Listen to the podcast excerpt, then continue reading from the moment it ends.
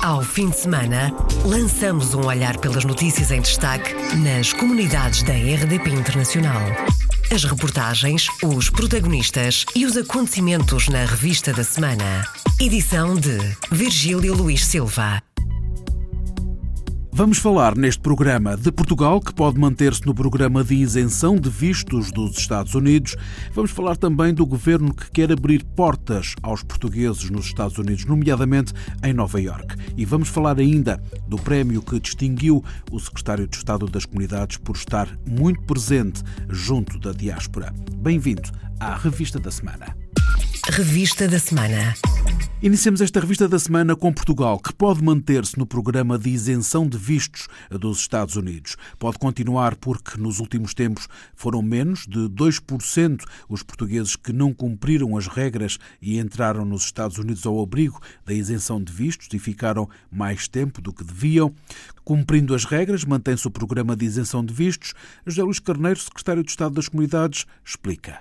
No ano de 2017 para o ano de 2018 foi detectado que havia portugueses que, viajando para os Estados Unidos ao abrigo do programa Visa Waiver, acabavam por ter uma taxa de overstay eh, acima de 2%, que é o limite máximo permitido eh, para as diversas nacionalidades que estão abrangidas eh, pelo programa. Acontece que, entretanto, foi desenvolvido um diálogo de cooperação entre a Direção-Geral dos Assuntos Consulares Portugueses e também os seus congêneres da Embaixada dos Estados Unidos em Lisboa e eh, estabeleceu-se um princípio de cooperação tendo em vista eh, informar, esclarecer e desenvolver uma campanha de sensibilização para que eh, cidadãos portugueses que viajassem para os Estados Unidos ao abrigo do programa Visa Waiver procurassem cumprir os 90 dias que eh, permite eh, estar legalmente, regularmente nos Estados Unidos. E, eh, ao fim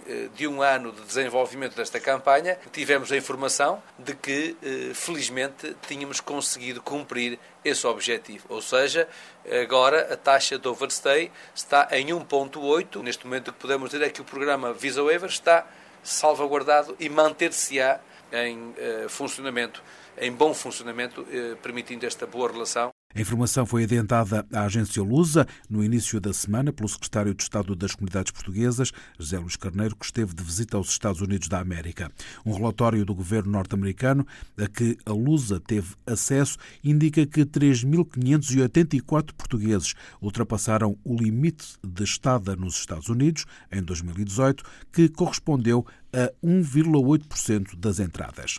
O governo quer abrir mais portas aos portugueses nos Estados Unidos, nomeadamente em Nova Iorque. No início da visita em Nova Iorque, José Luís Carneiro anunciou que iria propor um acordo para a abertura de algumas instituições às atividades dos portugueses propor à responsável pelas relações internacionais da Câmara de Nova Iorque um protocolo de cooperação, um memorando de entendimento como temos vindo a estabelecer com outros municípios estrangeiros, numa tentativa de desenvolvimento de uma diplomacia de cidades. O que fundamentalmente tem em vista o acordo é o de abrir as instituições locais, neste caso o município de Nova York, a Câmara de Nova York, e as suas instituições desportivas, culturais, recreativas, cívicas, às manifestações de igual natureza dos portugueses que se encontram em Nova Iorque. Quando tivermos esta rede de cidades e de municípios estabelecida, gostaríamos de poder lançar um prémio para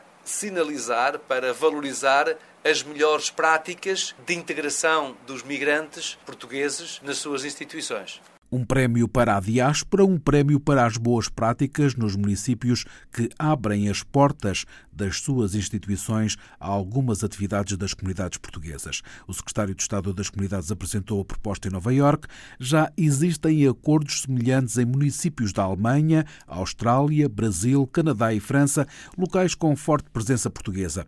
Estes acordos permitem, por exemplo, a utilização de espaços para a realização de exposições, de conferências ou mesmo para a prática desportiva. Um prémio para José Luís Carneiro. O secretário de Estado das Comunidades foi distinguido por estar muito presente junto da diáspora.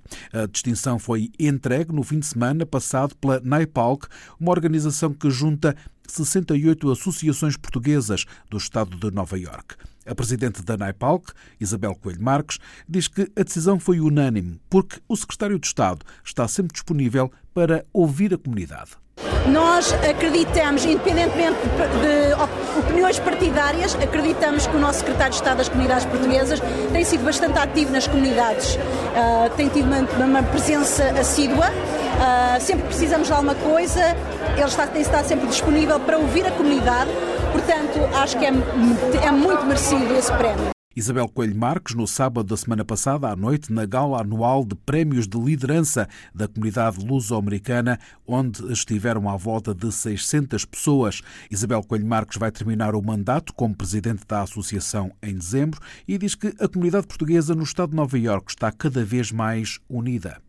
Vou continuar a apoiar e a participar e a fazer o que seja necessário para que esta comunidade continue uh, no, no, trajeto que está a ter neste momento, que é um trajeto de unificação e de fortalecer a sua presença cá no Estado de Nova Iorque, que é muito, muito importante para nós.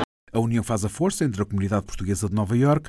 Isabel Coelho Marques, presidente da organização, diz que são cada vez mais fortes. Eu herdei uma NAIPAL com 20 e poucas organizações, neste momento são 68. Portanto, é algo que dá uma grande satisfação, mas claro, isto é um trabalho que tem que ser contínuo, nada disto é uh, momentâneo, tem que ser continuado, tem que ser trabalhado. E eu acredito que temos líderes na comunidade que estão à altura disso. A NAIPAL, que foi fundada em 1973, é uma organização sem fins lucrativos e sem filiações políticas e conta atualmente com 68 organizações como membros que capacitam os cidadãos portugueses e lusodescendentes de Nova Iorque por meio de advocacia, participação cívica, desenvolvimento comunitário e educação. Entre os portugueses da Associação Sem Fins Lucrativos encontram-se escolas portuguesas, empresas, centros culturais, grupos folclóricos e outras entidades. O governo pediu o regresso de imigrantes a Portugal. O secretário de Estado das Comunidades Portuguesas, José Luís Carneiro, incentivou o regresso dos imigrantes a Portugal durante o encontro com a comunidade portuguesa em Newark, nos Estados Unidos, na sexta-feira da semana passada à noite.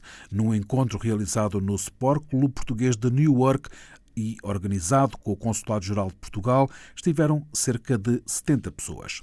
É português, vive e trabalha no Luxemburgo, foi considerado o melhor motorista de elétrico da Europa. Tiago Ferreira tem 23 anos, é natural de Braga e é o mais novo maquinista da Luxtram. A notícia foi divulgada pelo semanário Contacto, no Luxemburgo, e a Rádio Latina ouviu o maquinista. O concurso aconteceu há pouco mais de uma semana, na Bélgica. Tiago Ferreira diz que sempre gostou de conduzir e isso ajudou à vitória. Acho que é o facto também de ser jovem, de gostar muito de. Sempre gostei muito de condução em geral. Depois, para estas provas, foi preciso um pouco de sorte e não tirando o mérito à minha colega, que também me ajudou bastante para que eu consiga uma bela pontuação.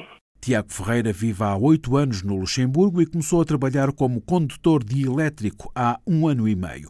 A Rádio Latina, no Luxemburgo, contou como foi a competição que ganhou. Havia seis provas, nós tínhamos que hum, realizar um percurso em menos de cinco minutos. Tínhamos três tramões diferentes e uh, consistia em uh, paragens de precisão, velocidade, travagem de urgência e uma última que era bowling. Em solo fui o melhor condutor masculino. Recebi uma medalha e depois recebi um, um troféu uh, com um trama onde está marcado que sou o melhor condutor europeu o melhor condutor europeu de elétricos. Tiago Ferreira tem 23 anos, é natural de Braga, trabalha na Luxtram, a empresa dos elétricos do Luxemburgo.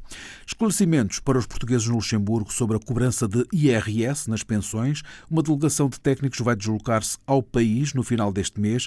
É uma notícia avançada pelo jornal Contacto no Luxemburgo. Em causa a tributação das pensões pagas por Portugal a reformados que residem no Grão-Ducado.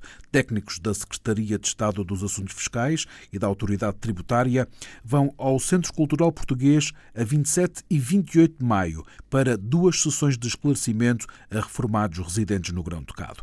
A denúncia foi feita há menos de dois meses, aqui na RDP Internacional, por João Verdades, conselheiro das comunidades portuguesas no Luxemburgo. A dupla tributação não era efetivada até ao início deste ano. O Estado português nunca cobrou, pelo menos no caso que eu tenho conhecimento, até ao fim de 2018, retenções na fonte para as reformas. Entretanto, por intermédio de uma norma interpretativa da autoridade tributária, começaram a fazer este ano e sei que, que o estão a fazer e continuam a fazer. Os reformados portugueses no Luxemburgo, que recebem pensão de Portugal, passaram a pagar IRS em janeiro. A pensão líquida baixou. Há um português candidato às eleições autárquicas na Alemanha, que vão realizar-se no mesmo dia das eleições europeias, a 26 de maio. É lusodescendente e é candidato a uma freguesia no centro da cidade de Hamburgo, onde vive desde que nasceu. Stefan de Souza estuda Serviço Social, é líder da juventude do SPD, o Partido da Social Democracia, e quer defender os jovens e a comunidade portuguesa não só represento os portugueses, que eu gostava de representar no futuro, mas também a juventude aqui nesta freguesia por o meu partido. Em que é que acha que pode ajudar a comunidade portuguesa da cidade de Hamburgo? Eu acho que o primeiro passo era dar uma cara aos portugueses que vivem aqui, porque muitos portugueses ainda não fazem parte na sociedade ou na política aqui local. Por isso é um grupo que muitas vezes é esquecido. Eu acho que era preciso alguém representar já na política, no partido, mas também em um parlamento qualquer. Então, começando por autárquica, eu acho que era o primeiro passo dar uma cara aos portugueses para as pessoas que vivem aqui também nos verem como um grupo importante aqui dar rosto aos portugueses de Hamburgo, que são perto de 10 mil. Stefano de Souza acha que o grande problema são as rendas muito caras no centro da cidade. Portugueses têm os mesmos problemas como os alemães que vivem aqui. A forma de rendas, por exemplo, que mesmo aqui no centro da cidade as rendas cada vez são mais caras, precisam também de lugar para viver. Os portugueses da minha idade cada vez vão mais para a universidade, para a escola, para os estudos. Eu acho que também aí têm os mesmos problemas como os jovens alemães. Então, melhorando a situação para os alemães, melhora-se também a situação para os portugueses ao mesmo tempo. Aí tinha uma maneira de poder explicar aos portugueses quais são as possibilidades de receber dinheiro do Estado para estudos, assim como a pessoa não seja obrigada a trabalhar, como eu conheço muitos portugueses, dois ou três trabalhos ao mesmo tempo para poder financiar a vida. Stefano Souza tem 26 anos e gostava de representar a comunidade portuguesa em Hamburgo, também os jovens, e tem ideias para o que pode fazer se for eleito. O primeiro problema é a representação de, de jovens nos partidos e também nos, nos parlamentos. E então a primeira coisa que eu gostava de fazer é aí também a coisa dos centros, das rendas, que é construir casas. O Estado muitas vezes tem o direito de comprar os terrenos quando são vendidos. Eu acho que o Estado aí tinha comprado mais vezes para também construir casas para jovens, que em alemão chama-se Studentenwohnheim, que é casas para estudantes ou casas para pessoas que estão a fazer uma formação de trabalho, que é rendas mais baixas mas ao mesmo tempo também gostava de construir tipo um Parlamento de Jovens Consulta. Existe uma lei que obriga as freguesias a fazer isso, falar com jovens, a falar sobre o que é que eles querem, mas muitas freguesias ainda não fizeram esse passo. Será um Conselho da Juventude? Um Conselho da Juventude, certo. Stefano de Souza é filho de portugueses da região do Porto, nasceu em Hamburgo, onde é candidato a uma junta de freguesia às eleições que são no dia 26. Stefano Sousa conta que os portugueses estão bem vistos na cidade alemã, onde a comunidade é maior. Os portugueses, eu acho que são conhecidos também por aqui ser muito trabalhadores. Por isso nós temos aqui muita gastronomia, por a primeira passo, que nós também temos um bairro português perto do Porto de Hamburgo, cada um tem eh, vários restaurantes e cafés, mas também os portugueses trabalham aqui em muitos sítios. É, é raro eles estarem fora de emprego. Eu acho que é um, um grupo também importante na economia por pagar impostos e trabalhar aqui nesta zona. Stefano Souza, luso-descendente e candidato a uma freguesia na cidade alemã de Hamburgo. As eleições autárquicas coincidem com as europeias. Para as eleições europeias, a 26 de maio, e com a nova lei eleitoral, a expectativa para já não é grande em relação a um aumento da participação eleitoral dos portugueses no estrangeiro.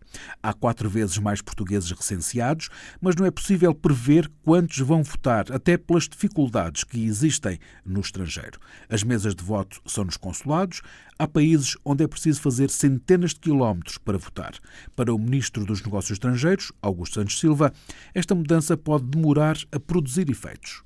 Com eh, o alargamento do recenseamento automático também aos cidadãos residentes eh, no estrangeiro, nós eh, multiplicamos o número de cidadãos eleitores que podem exercer o seu direito de voto se não falha a memória, da ordem dos 300 e tal mil para a ordem de 1 milhão e 300 mil, e portanto vamos, eh, vamos ver esse processo pelo qual as pessoas tomam consciência de que agora eh, estão como os cidadãos residentes no território nacional, isto é, tendo o cartão de cidadão, estão automaticamente recenseados. Esse processo de tomada de consciência certamente não é instantâneo, mas agora nas próximas eleições europeias e depois nas eleições legislativas de 6 de outubro, nós teremos um alargamento do universo daqueles que participam em escolhas muito importantes para o país. Isso é positivo. As palavras de Augusto Santos Silva, em Bruxelas. A abstenção anunciada nas eleições europeias por parte dos portugueses residentes no estrangeiro. Nas últimas, em 2014, foi de quase 98%, ou seja, votaram pouco mais de 5 mil pessoas, em números certos 5.129.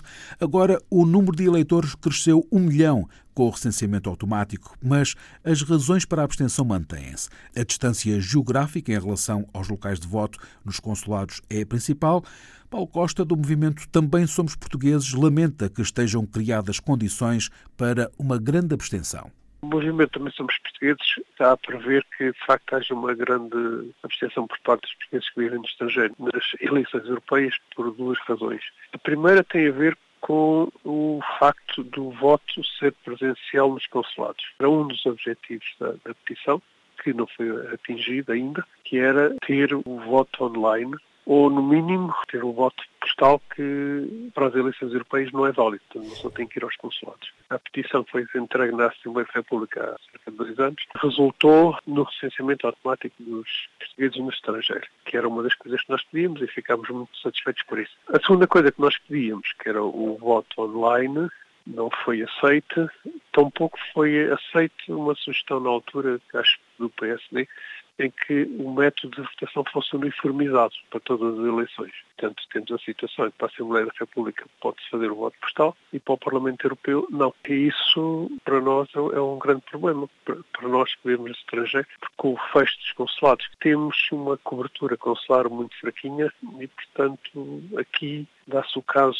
de, por exemplo, uma pessoa que vive numa ilha tem que ir a outra ilha para votar. As pessoas que vivem em Jersey têm que ir votar a Londres, as pessoas que vivem na Irlanda têm que ir votar a Manchester, no Brasil ou nos Estados Unidos ou na Austrália é bem pior. É como se tivessem a pedir às pessoas que moram em Trás-os-Montes para ir votar ao Porto, as pessoas que moram em Faro para ir votar a Lisboa, Paulo Costa, do movimento Também Somos Portugueses, que há dois anos entregou uma petição no Parlamento para o recenseamento automático e para o voto online. O voto nas eleições europeias continua a ser presencial para os portugueses no estrangeiro, que no caso dos países da União Europeia têm direito de escolha. Podem votar nas listas portuguesas ou nos candidatos dos países onde residem. É mais um contributo para a abstenção, diz Paulo Costa para as eleições europeias, nós podemos escolher se votamos nos eurodeputados portugueses ou se votamos nos eurodeputados do país onde vivemos. Por exemplo, aqui no Reino Unido, nós estamos a divulgar que as pessoas votem nos eurodeputados ingleses por uma razão. É porque eleições europeias, que não eram para ter acontecido, era para ter acontecido o Brexit, vão ser usadas como uma espécie de segundo referente ao Brexit. Só que desta vez nós podemos votar e, portanto, por isso é que estamos a tentar, nós, os portugueses e todos os outros europeus, estamos a tentar convencer as pessoas a votar para o Parlamento Europeu pelos ingleses, porque a alternativa que nós temos é que o partido do Brexit tenha a maioria e vá para aí dizer como vem, não vale a pena ver o segundo referendo, porque aqui para o Parlamento Europeu nós tivemos a maioria dos votos. Portanto, isto é uma segunda causa da abstenção. Não é uma abstenção, real é o facto de uma pessoa poder escolher em que país é que vota. Mas essa questão já não se põe em relação aos outros países europeus. Não se põe de uma maneira tão premente, não é? Põe-se por razões geográficas e logísticas. Mais uma vez, se eu estiver num sítio qualquer, por exemplo, de Itália, tiver que ir a Roma votar, quando sei que se votar nos eurodeputados italianos, tenho ali o mesmo ao lado na minha escola a 50 metros de casa, é muito mais fácil uma pessoa votar por pelo eurodeputado italiano, até para contrariar os atuais eurocéticos que estão no governo da Itália, do que, mais uma vez, ter que andar centenas de quilómetros para votar. Paulo Costa, do movimento Também Somos Portugueses, que recolheu assinaturas no Reino Unido, na Bélgica, Alemanha, Suíça, Brasil e Estados Unidos. No caso da América, o distanciamento em relação ao Parlamento Europeu ainda é maior. O movimento acha que a abstenção nas europeias vai ser grande entre os portugueses no estrangeiro, porque em muitos casos é difícil a deslocação aos consulados, aos locais de voto, e o movimento considera também que a teoria do direito de voto para todos não se aplica na prática. O governo português está preocupado com as declarações agressivas e com as ameaças de retaliação contra os portugueses e contra os seus estabelecimentos, frases que circulam nas redes sociais da Venezuela. Augusto Santos Silva pronunciou-se sobre os protestos ocorridos na passada quinta-feira junto ao Consulado-Geral de Portugal em Caracas. Nós tivemos eh, conhecimento da realização de uma manifestação eh, frente às instalações da nossa chancelaria na semana passada. Eh, temos também verificado ao longo destes meses declarações públicas hostis feitas por altos dirigentes do regime de Maduro. Damos o valor a essas declarações que elas merecem e também temos visto com muita preocupação eh, que nas redes sociais na Venezuela se multiplicam eh, declarações eh, agressivas e até ameaças de retaliação contra os portugueses ou contra os seus estabelecimentos. Na manifestação estavam cerca de cinco dezenas de venezuelanos que exigiram ao governo português o desbloqueio de 1.543 milhões de euros que estão retidos no novo banco. Sobre as ameaças aos portugueses na Venezuela, o ministro dos Negócios Estrangeiros diz garantir uma atenção constante a esta comunidade, assim como apoio diplomático e consular. É responsabilidade do Estado venezuelano garantir a segurança de todos os que residem no, no território venezuelano, incluindo os portugueses. Dito isto, o que quero acrescentar são duas coisas. Em primeiro lugar, a garantia de que da atenção, eh, da atenção constante que o governo português, e em particular o Ministério dos Estrangeiros, dedica a todas as questões que tenham direta ou indiretamente consequência sobre o bem-estar da nossa comunidade residente na Venezuela, por um lado, e por outro lado, o facto de nós, eh, sensatamente, responsavelmente, termos mantido e até reforçado todos os canais diplomáticos e consulares que temos na Venezuela o ministro Augusto Santos Silva, há atenção constante e apoio consular e diplomático à comunidade portuguesa que vive na Venezuela. Encerramos esta revista da semana com a informação que o Ministério da Administração Interna revelou que 19 mil 562 portugueses pediram até às zero horas desta última sexta-feira para votar antecipadamente nas eleições europeias, uma possibilidade que foi estendida pela primeira vez a qualquer eleitor sem necessidade de justificação. Os números foram contabilizados através da plataforma de voto antecipado em mobilidade. Nas últimas autárquicas, em outubro de 2017, houve 3.329 pedidos de voto antecipado, o que representa um aumento de 16.233 pedidos, o equivalente a 488%.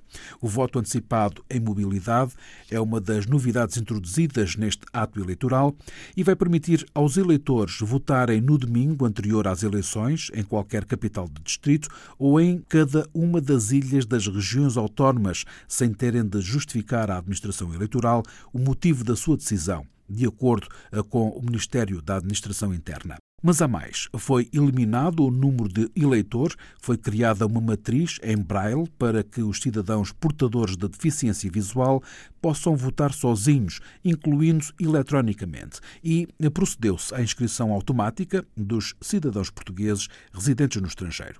Fechamos assim esta revista da semana. Ao fim de semana, lançamos um olhar pelas notícias em destaque nas comunidades da RDP Internacional. As reportagens, os protagonistas e os acontecimentos na revista da semana. Edição de Virgílio Luís Silva.